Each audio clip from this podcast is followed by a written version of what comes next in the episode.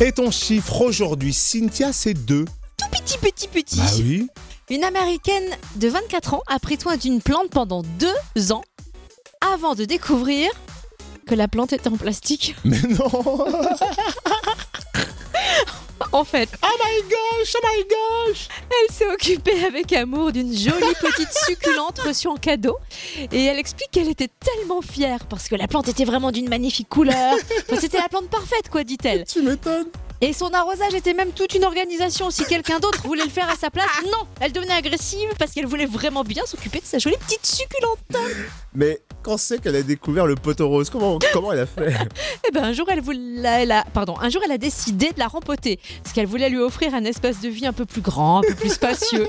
Et quand elle a soulevé le cache-pot en plastique, et ben elle a découvert que la succulente était aussi en plastique, simplement plantée dans du polystyrène couvert de sable collé. Mais au moins, c'est ce qu'il faut se dire, elle voulait vraiment prendre soin de cette plante. Oui, mais enfin comme quoi aux États-Unis, une jolie plante ça trompe énormément.